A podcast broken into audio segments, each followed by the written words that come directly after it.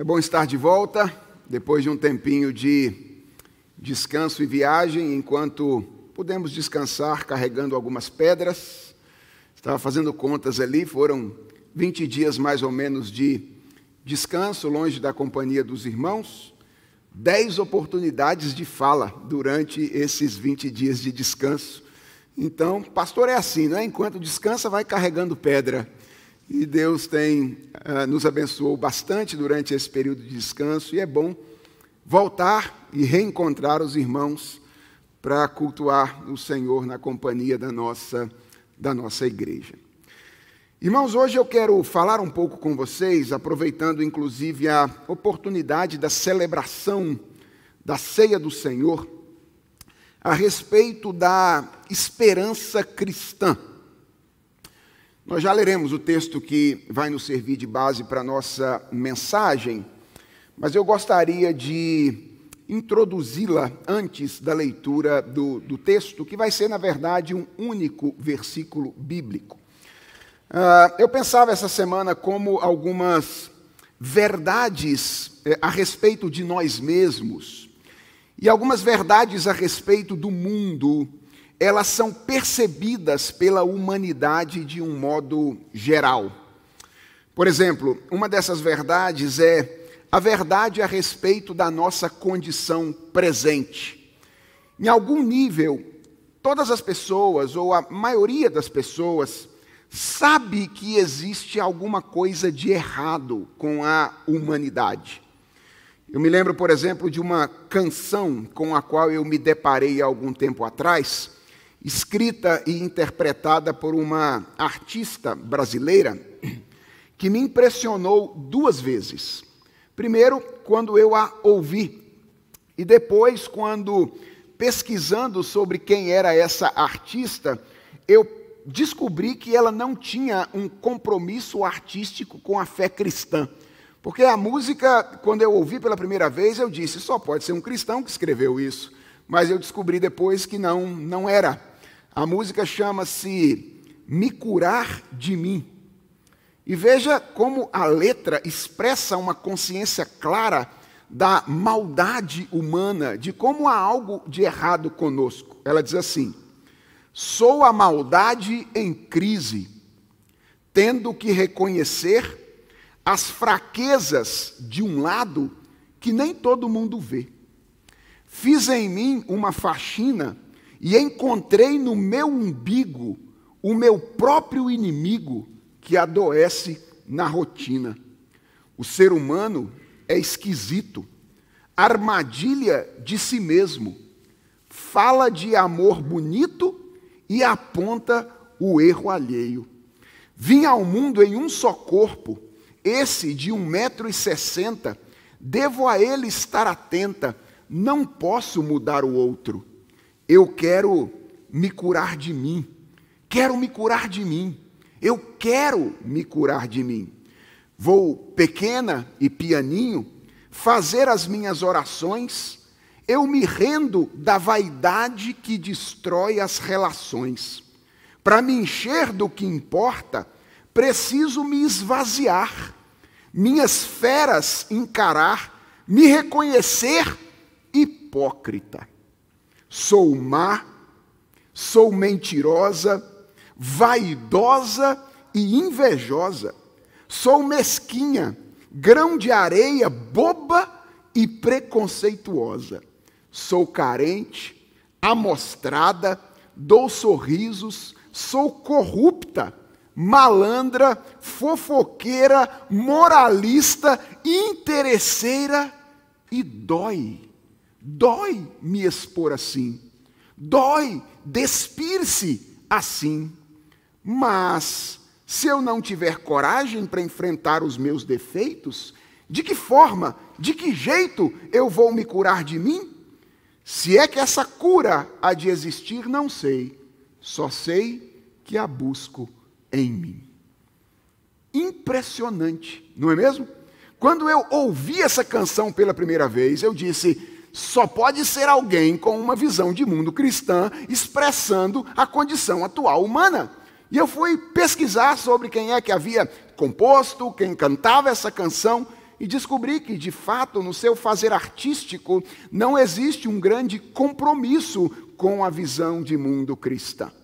Essa é uma amostra de como a percepção de que algo de errado existe com o ser humano está presente na maioria das mentes, na mente de muitas pessoas, mesmo que elas não sejam cristãs.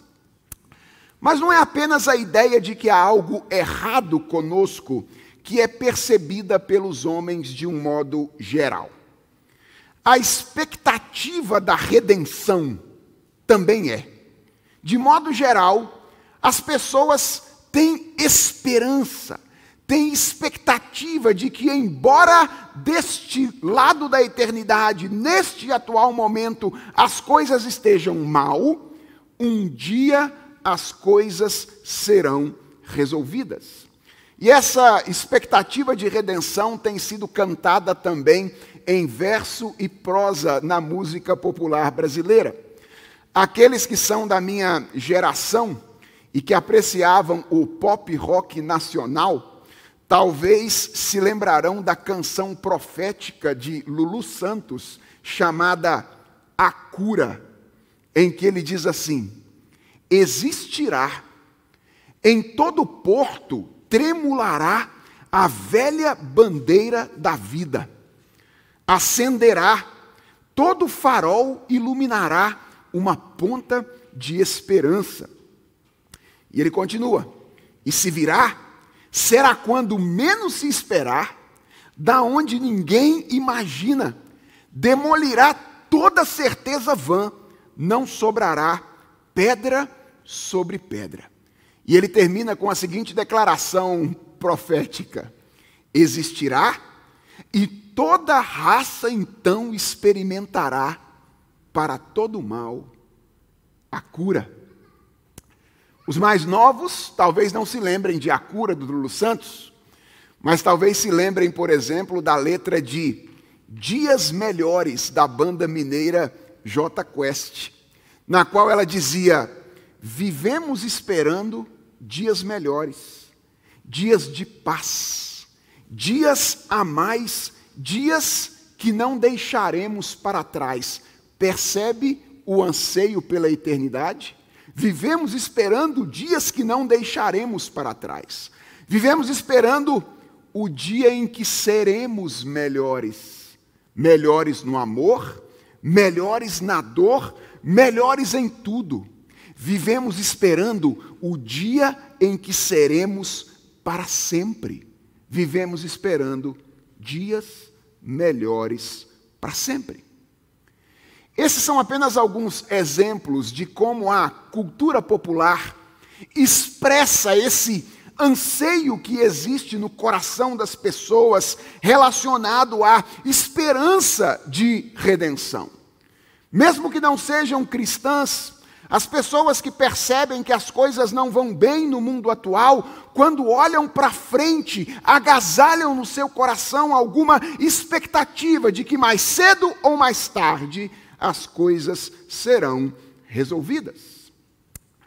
Isso não significa, porém, irmãos, que todas as expectativas de redenção sejam iguais.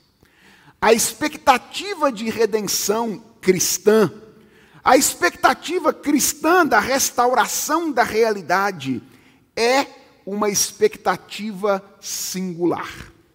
E é exatamente a respeito da singularidade da visão cristã a respeito da redenção que eu quero falar nesta manhã, partindo do pressuposto de que estes elementos de singularidade tornam a nossa visão, a nossa esperança, a nossa expectativa distinta em relação a todas as demais.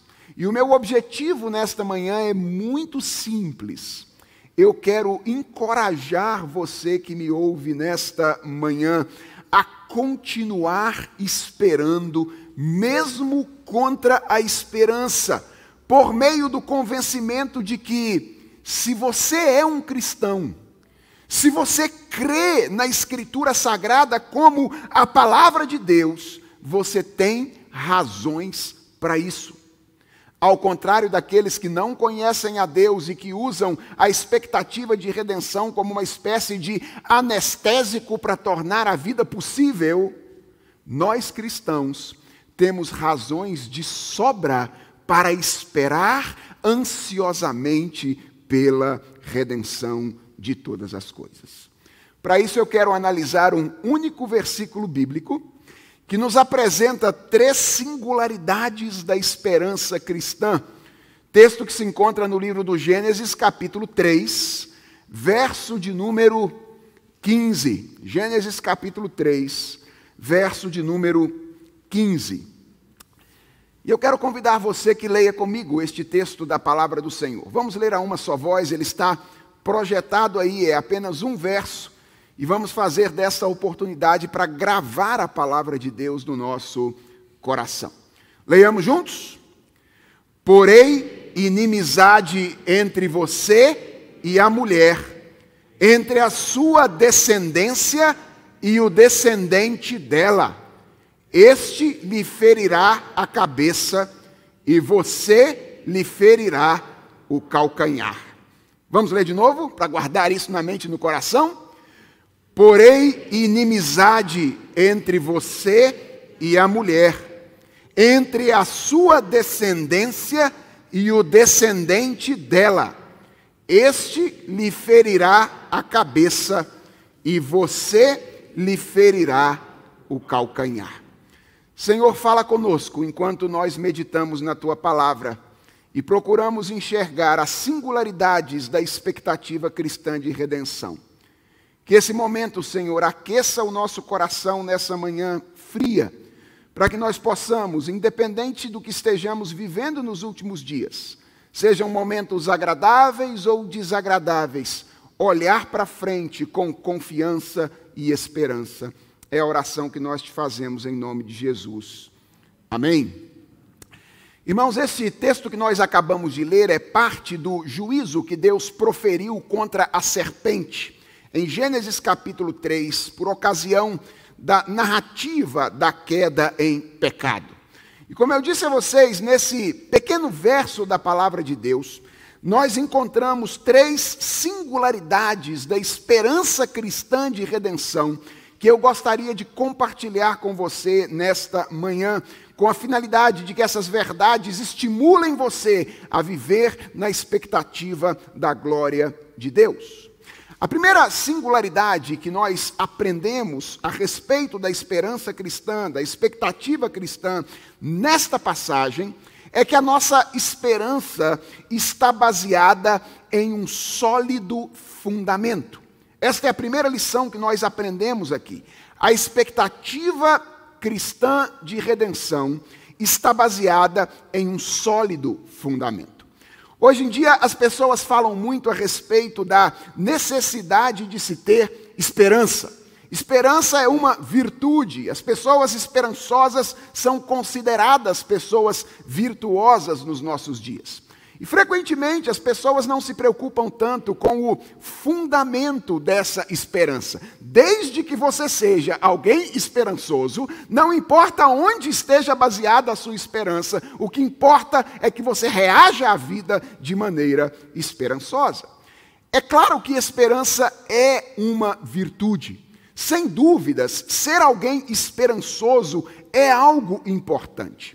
No entanto, o que eu gostaria que você soubesse nessa manhã, e gostaria que você refletisse nisso, é que mais importante do que ter esperança, é que a nossa esperança tenha um fundamento sólido. Mais importante do que viver ansiando por algo, é com que fundamento você espera por este algo que você espera. Deixa eu tentar ilustrar a importância do fundamento na nossa tomada de decisão.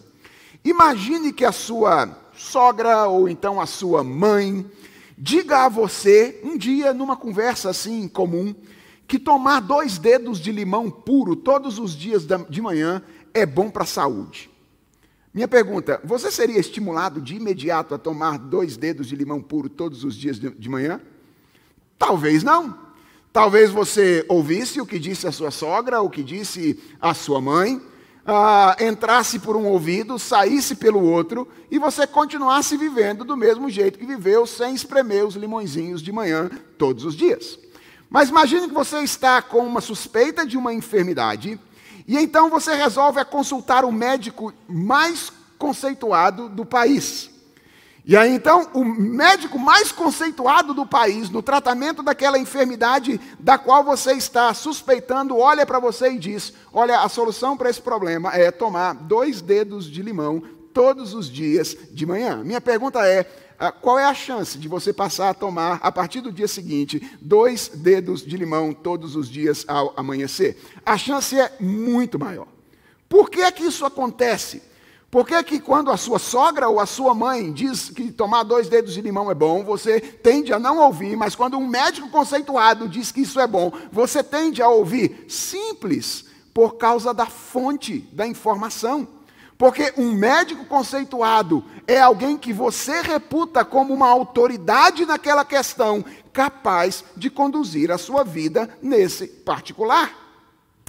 Com a esperança, não é muito diferente.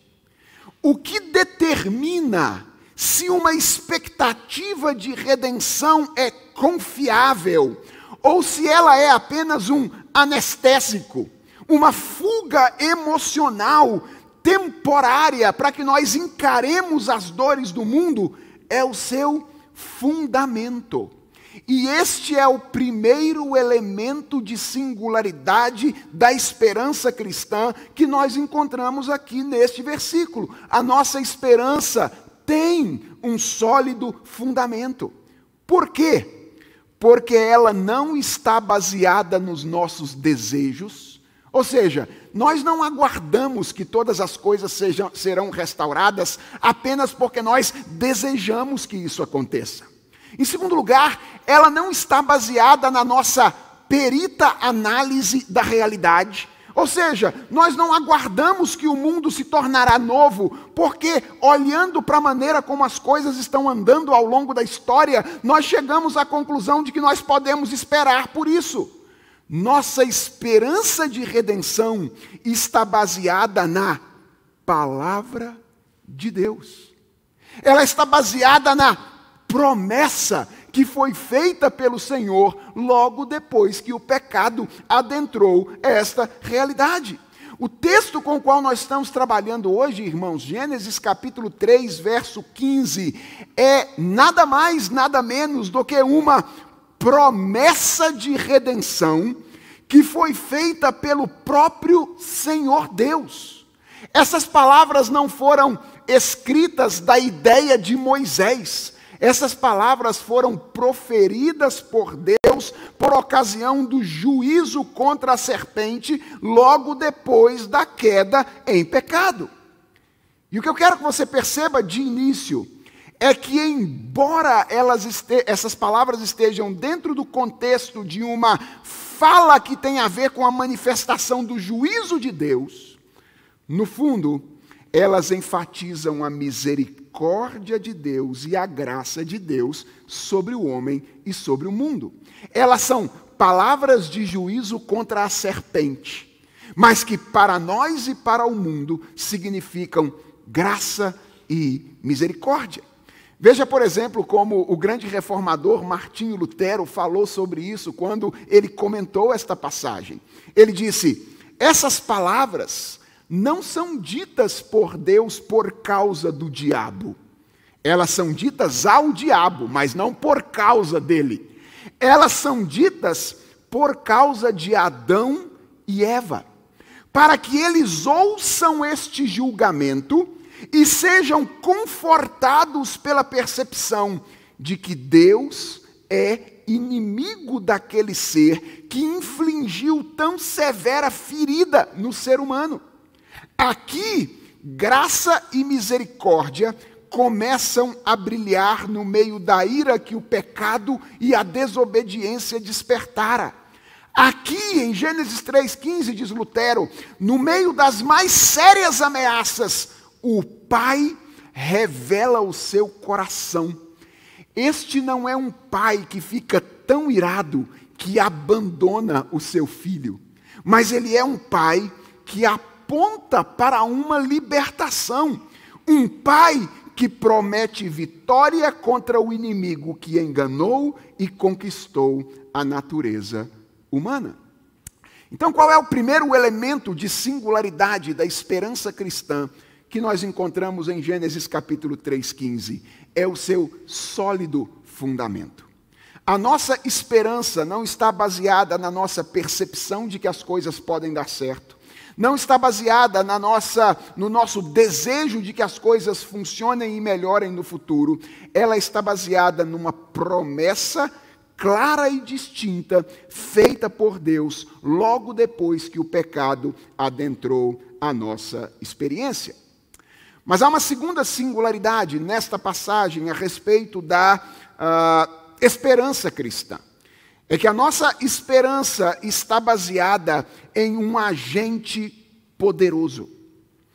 Normalmente, a expectativa de redenção alimentada pelos homens está baseada em nossas ações e nos nossos recursos.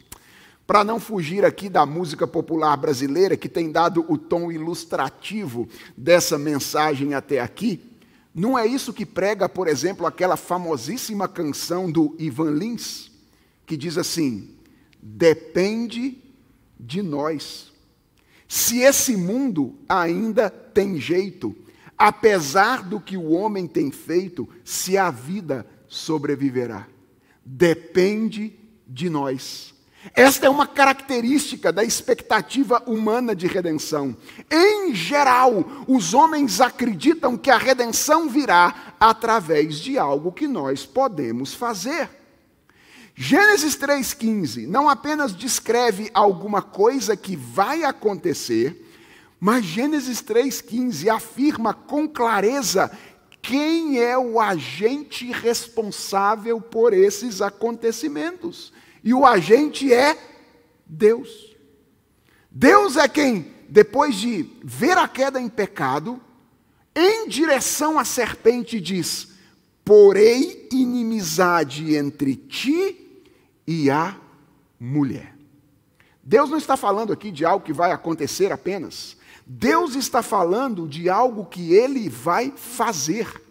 Deus está se comprometendo a realizar essas coisas quando faz ou quando afirma essas palavras. O que Deus está dizendo, irmãos, quando Ele diz: Eu porei inimizade entre ti e a mulher, é que Ele mesmo se encarregaria de frustrar o projeto maligno da serpente.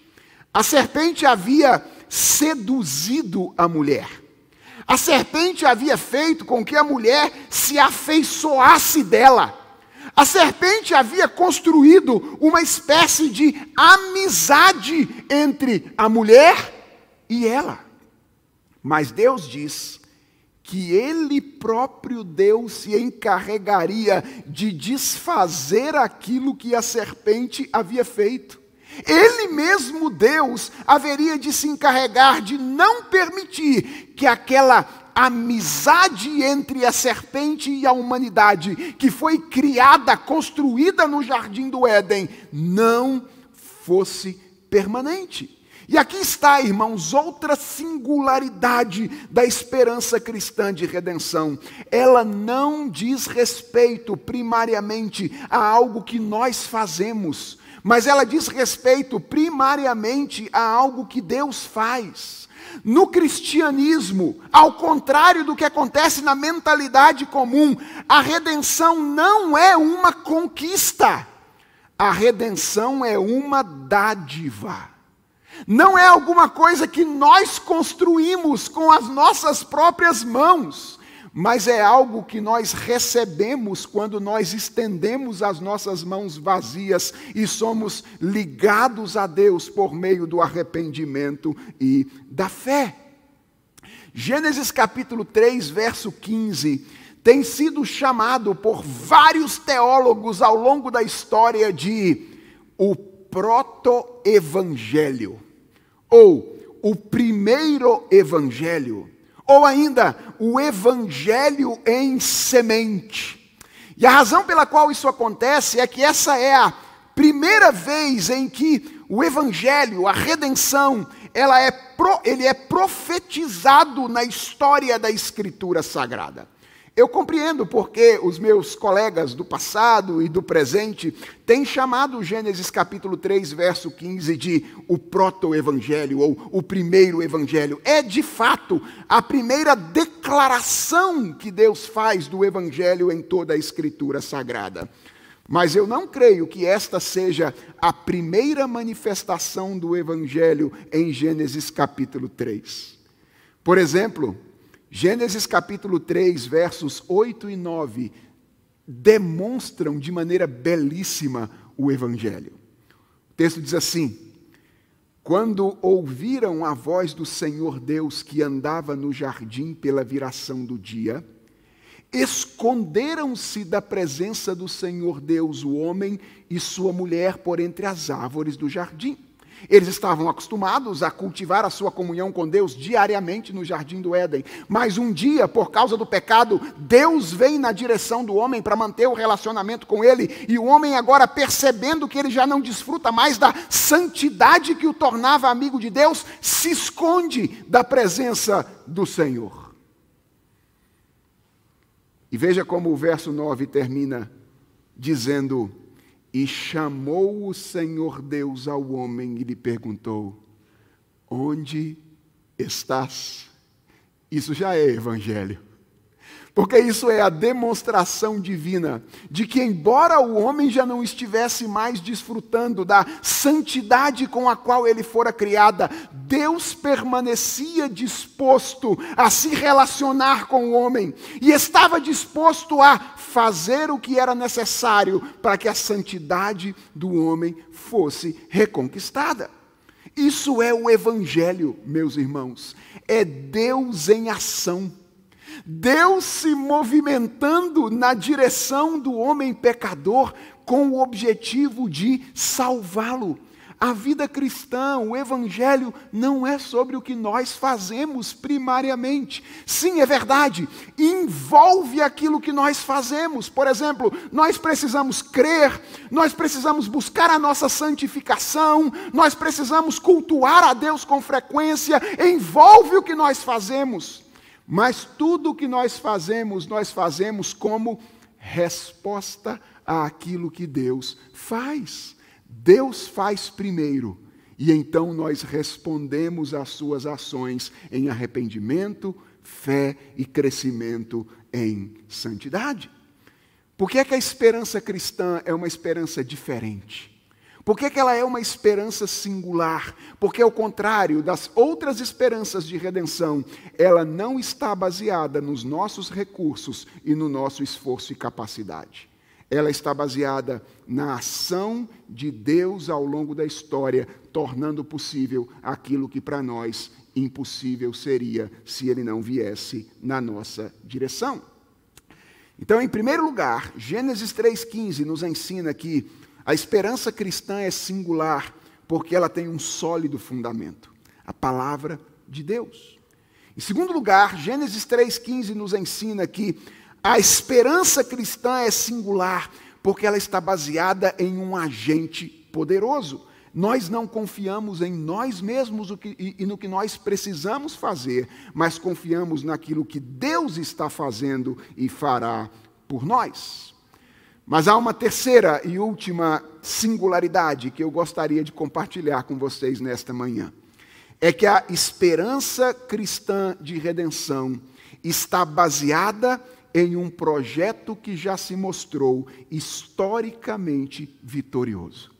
A esperança cristã de redenção está baseada em um projeto que já se mostrou historicamente vitorioso. Quando eu leio Gênesis 3,15, eu fico sempre me perguntando o quanto o leitor primário desse texto pôde compreender a respeito do projeto de redenção. O quanto aquelas pessoas que receberam Gênesis das mãos de Moisés e leram pela primeira vez Gênesis 3,15 puderam compreender a respeito da maneira como Deus haveria de cumprir a sua promessa de redenção ao longo da história. E eu confesso a vocês que eu não sei, eu não tenho ideia do quanto um leitor primário de Gênesis 3,15 pôde compreender a respeito do plano salvador de Deus que, se, uh, que está sendo executado ao longo da história. Mas olhando daqui para trás, e é claro, é sempre mais fácil olhar daqui para trás, porque agora nós já vimos as coisas acontecerem, nós já temos a Bíblia toda, nós não temos apenas Gênesis 3,15, nós temos toda a Escritura. Me parece que Gênesis 3,15 apresenta algumas sugestões bem evidentes da maneira como Deus haveria de executar o seu plano na história. E talvez um leitor atento de Gênesis 3,15 pudesse, sobretudo se ele estivesse vivendo debaixo da lei cerimonial do Antigo Testamento, perceber algumas coisas importantes. A primeira é que o plano redentor de Deus envolve um conflito. Vocês perceberam isso em Gênesis capítulo 3, verso 15? Deus diz que ele haveria de colocar uma inimizade entre duas descendências, ou literalmente entre duas sementes. Essa é a palavra que está aí. Eu vou pôr inimizade entre você e a mulher, entre a sua semente e a semente dela. Certamente, irmãos, essa não é uma referência à inimizade entre seres humanos e cobras, ok? Não é uma referência entre essa inimizade literal entre seres humanos e cobras. Serpente e mulher, aqui em Gênesis 3,15, são termos de sentido teológico e que precisam ser entendidos de maneira adequada. E talvez o texto bíblico mais importante para nos, nos ajudar a entender o que está sendo dito aqui seja Apocalipse capítulo 12. Depois, hoje, durante o dia, chegando em casa, leia Apocalipse capítulo 12. E você vai perceber como nessa passagem a, a serpente é identificada com uma figura apocalíptica, o dragão. E é nominalmente identificada com o diabo. E a mulher, essa imagem que é frequentemente associada ao povo de Deus ao longo da história. Você se lembra, por exemplo, como os profetas descrevem a relação entre Deus e o seu povo como a relação entre um homem e uma mulher, e a aliança de Deus com o seu povo como uma aliança de casamento, em que Deus se casa com o seu povo. Apocalipse 12 é uma passagem que apresenta o diabo de um lado, o povo de Deus do outro, a mulher em uma constante inimizade, em uma relação conflituosa. E Apocalipse 12 nos ajuda então a entender o que é que Gênesis 3 tem em mente quando ele fala a respeito desse conflito que haveria de perpassar a história.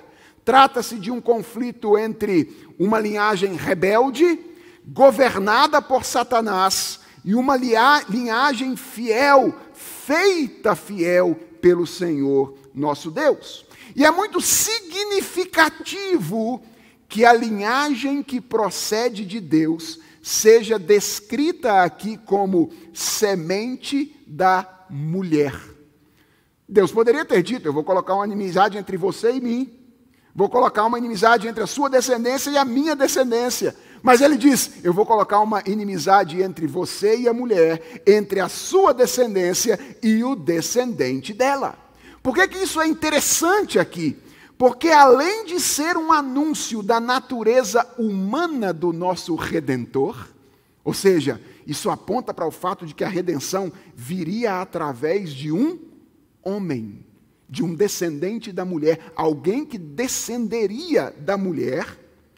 Essa é uma confirmação de que aquela vitória conseguida por Satanás em Gênesis 3 havia sido uma vitória apenas aparente. Ele não haveria de exercer domínio permanente sobre a humanidade decaída, e a sua derrota seria decretada a partir do mesmo instrumento através do qual ele imaginara ter obtido a vitória.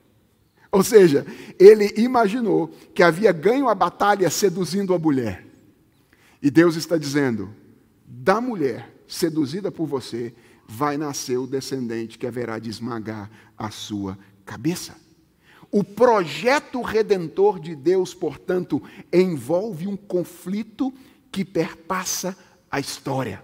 Um conflito entre Satanás e Deus. Um conflito entre a linhagem que procede de Satanás e aqueles que foram feitos fiéis pela graça e a misericórdia do Senhor.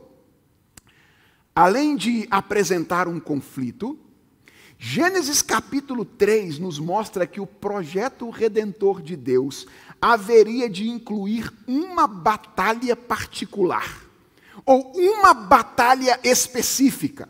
Então, tem um conflito maior, que é um conflito que perpassa toda a história, mas tem uma batalha que é o momento chave nesse processo de redenção.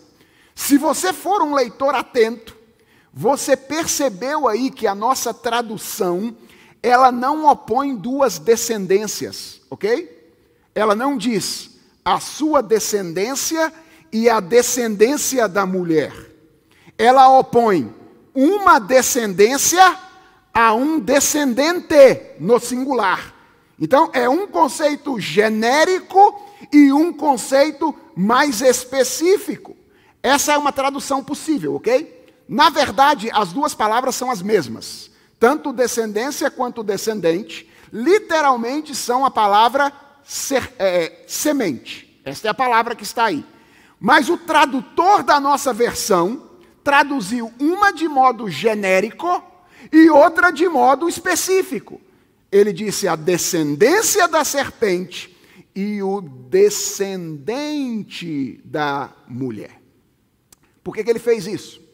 porque ele deseja enfatizar aquilo que aparece na sequência da passagem, que apresenta uma ocasião específica dentro desse conflito que perpassa a história, em que um ato de vitória definitiva da semente da mulher sobre a serpente haveria de acontecer.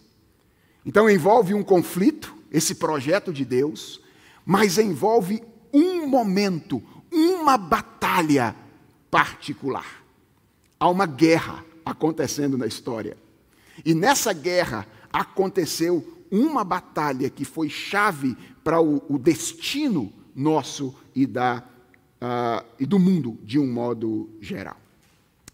E há uma terceira coisa que um leitor primário de Gênesis talvez pudesse perceber lendo esse texto é que nesta batalha particular, ou esta batalha particular, terminaria com a vitória do descendente da mulher, embora por meio de um processo que lhe deixaria uma derrota aparente.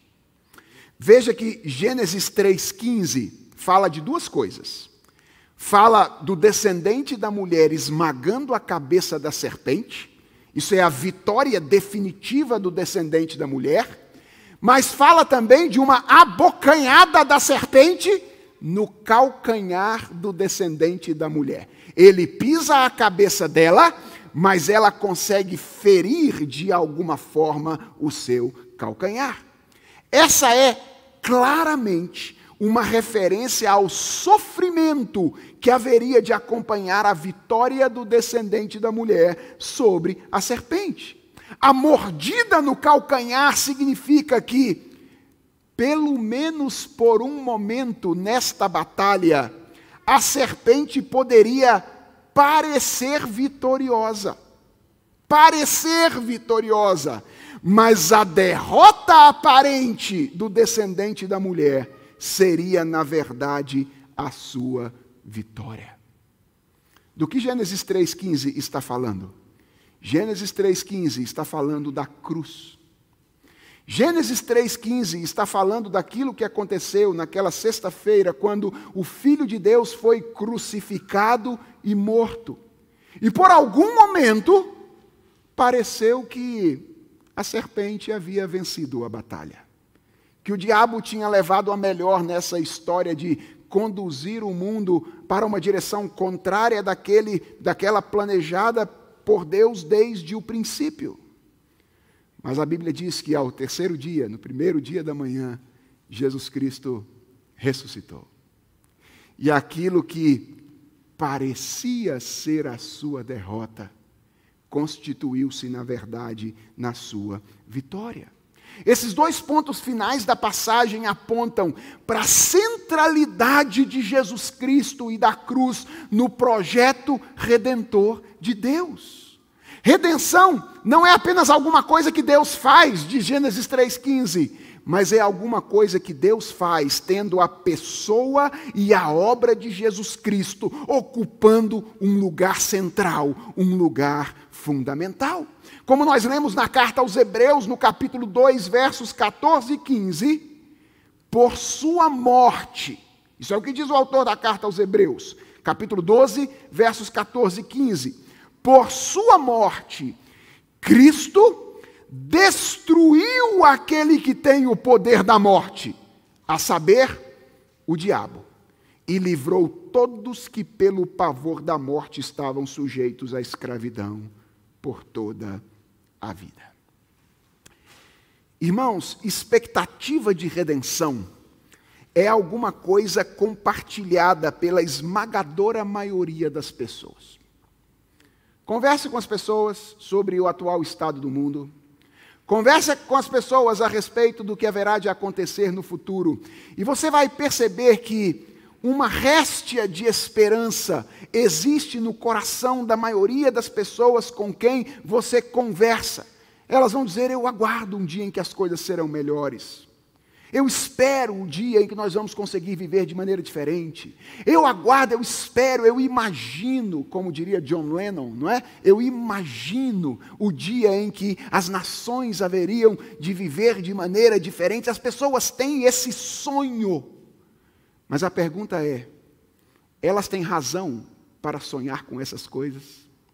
Estão justificadas na sua mente e no seu coração, tendo em vista o fundamento da esperança delas por aguardar pelo que elas tanto aguardam?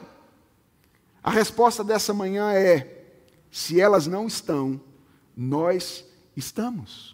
Porque a expectativa cristã de redenção é uma expectativa singular, ao contrário dos demais que esperam sem ter pelo que, pelo que esperar, apenas para anestesiar os incômodos causados pelas dores do mundo. Eu e você, enquanto cristãos que conhecem aquilo que diz a palavra de Deus, estamos justificados por aguardar o que aguardamos porque temos uma esperança que é confiável. Quando nós declaramos que o estado de corrupção no qual nós estamos hoje, no qual o mundo está hoje, quando nós declaramos que esse estado não é o nosso estado definitivo, nós não o fazemos porque nós precisamos acreditar em alguma coisa para que a vida seja possível. Nós o fazemos porque a boca do Senhor o disse. É baseado na promessa de Deus. Nós esperamos baseados na palavra do Senhor. E é por isso que nós esperamos descansados. E podemos experimentar momentos de muito sofrimento neste mundo, sem necessariamente perdermos o equilíbrio, porque nós não esperamos como se dependesse de nós. Irmãos, se a nossa expectativa de redenção estivesse baseada naquilo que nós podemos fazer, nós jamais poderíamos descansar. Porque nós sabemos o quanto nós somos inconstantes. Hoje a gente quer um negócio, amanhã a gente não quer mais. Quem é que garante que nós desejaríamos isso até o final da nossa vida? E além de inconstantes, nós somos impotentes. Mas nós descansamos. Por quê? Porque nós esperamos por aquilo que Deus haverá de fazer. Um Deus que é imutável. Ele disse em Gênesis 3,15 que haveria de restaurar a realidade. E ele não muda. A sua palavra permanece eternamente. E ele não é apenas imutável, ele é todo poderoso. Não há qualquer coisa que possa se colocar no caminho do projeto redentor de Deus, a fim de torná-lo algo que Deus não possa realizar. Então nós esperamos descansados, porque nós não esperamos pelo que nós fazemos. Nós esperamos por algo que Deus haverá de fazer. E nós esperamos com segurança, de maneira confiante, porque o que aguardamos, presta atenção nisso, não é algo absolutamente novo. O que eu e você aguardamos não é alguma coisa que é completamente diferente de tudo aquilo que a gente já viu e já experimentou. O que nós aguardamos, irmãos, é a consumação de um projeto que ao longo da história já se mostrou vitorioso. Já parou para pensar nisso? O que nós esperamos é o complemento de um projeto que ao longo da história já se mostrou vitorioso. Depois, leia de novo Apocalipse capítulo 12. Depois que você lê a primeira vez, leia a segunda. E preste atenção em, em como o texto fala das ações da serpente contra a mulher. Como ao longo da história, Satanás tentou frustrar esse projeto de redenção que Deus está realizando. Foi o que aconteceu, por exemplo, quando Caim matou Abel. O que, que era aquilo? Era uma ação da serpente tentando frustrar a vinda do descendente da mulher. Quando Faraó ordenou a morte de todos os meninos no Egito, o que era aquilo? Era uma tentativa de não permitir que o descendente da mulher viesse ao mundo. Quando Atalia, mãe do rei Acasias, depois de perder o seu filho, decidiu tirar a vida de todos os descendentes de Davi. Por quê? Porque a promessa era de que o redentor viria daquela linhagem daquela descendência. Era a serpente tentando dar o bote para que o plano de Deus pudesse sofrer solução de continuidade. Era o que estava acontecendo quando, por ocasião do nascimento de Jesus, Herodes determinou a morte de todos os meninos de dois anos para baixo. Todas essas iniciativas históricas, botes da serpente, na tentativa de tornar o plano redentor de Deus algo que não haveria de acontecer. Mas cada um desses botes foi suplantado pela sabedoria e pela providência de Deus. Quando Caim matou Abel, Deus deu a Eva outro filho, Sete. Quando Faraó ordenou a morte dos meninos no Egito, Deus providencialmente preservou Moisés. Quando Atalia atentou contra os descendentes de Davi, Joás foi preservado e manteve a linhagem da promessa. Quando Herodes determinou a morte de todos os meninos de dois anos para baixo, José e Maria fugiram para o Egito e Jesus foi preservado. E quando a serpente o conduziu à cruz, imaginando ter obtido vitória, o que, que a Bíblia diz? Ela estava simplesmente encaminhando Jesus Cristo para o lugar onde o escrito de dívida que era contra nós seria cancelado e ela, juntamente com seus aliados, seria despojada e exposta ao desprezo. É por isso que nós celebramos a cruz. É por isso que a cruz tem um lugar importantíssimo na tradição cristã. Por isso que os crentes gostam desse negócio de cruz. E é por isso que, mês após mês, vez após outra, nós nos assentamos ao redor dessa mesa para celebrar a entrega sacrificial de Jesus Cristo. Porque a entrega sacrificial de Jesus Cristo é o meio e a maior evidência histórica de que o projeto de Deus é vencedor, é vitorioso sobre a artimanha da serpente.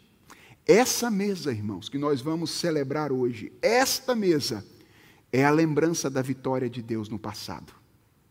É o apontamento para a vitória futura de Deus e é o alimento no presente que nos ajuda a viver neste mundo, nos alimentando do passado com os olhos postos na vitória do Messias. Eu não sei como anda o seu coração nos últimos dias.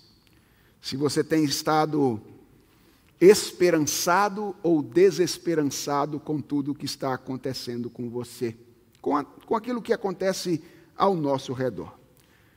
Mas, independentemente de como esteja o seu coração nesta manhã, eu quero convidar você a celebrar o Evangelho como a única fonte de esperança. Esta mesa, ao redor da qual nós vamos nos assentar daqui a pouco, é a lembrança de que nós participamos de um projeto redentor, que procede da palavra de Deus, do qual Ele mesmo é o autor e que já se mostrou vitorioso ao longo da história. E é por isso que, independente do que você e eu estejamos passando nesse mundo, nós podemos desfrutar da segurança e do descanso daqueles que estão sendo conduzidos à redenção pelo Senhor Jesus Cristo. Vamos orar? Senhor, firma no nosso coração nesta manhã a verdade de que nós não precisamos temer. A verdade de que, embora nós vivamos em um mundo mau, a verdade de que, embora haja ao nosso redor muitas coisas que são desagradáveis e que apontam para o fato de que nós e o mundo já não somos mais aquilo que fomos criados para ser é só uma questão de tempo e nós seremos de novo do jeito como o Senhor nos fez para ser. Seres criados para a tua glória, vivendo num mundo onde a glória do Senhor é vista. Obrigado, ó Deus, pelo teu projeto de redenção. Obrigado porque nós podemos olhar para frente na convicção de que essas coisas vão se cumprir, porque elas procedem da tua palavra. Porque o Senhor prometeu e o Senhor que prometeu é fiel. Louvado sejas, ó Deus, pela tua fidelidade. Obrigado, Senhor, porque tu estás agindo na nossa vida, agindo na nossa história. E porque nós hoje podemos olhar para o passado e ver que aquilo que foi proferido em Gênesis 3,15 se tornou real e concreto no início da era cristã. O teu filho veio ao mundo, o teu filho morreu por nós, ele sofreu a abocanhada da serpente, mas esmagou de uma vez por todas a sua cabeça. Louvado sejas, ó Deus, pela obra de Jesus Cristo, o teu Filho. E obrigado, Senhor, porque esta obra que celebramos hoje é o que nos garante a certeza de que podemos esperar por aquilo que tu farás no futuro. Nossa oração, Senhor, é que tu não nos permitas nos esquecer essas verdades nos momentos mais difíceis da nossa vida. Traga ao nosso coração, todas as vezes em que ele estiver desesperançado, as verdades fundamentais do Evangelho.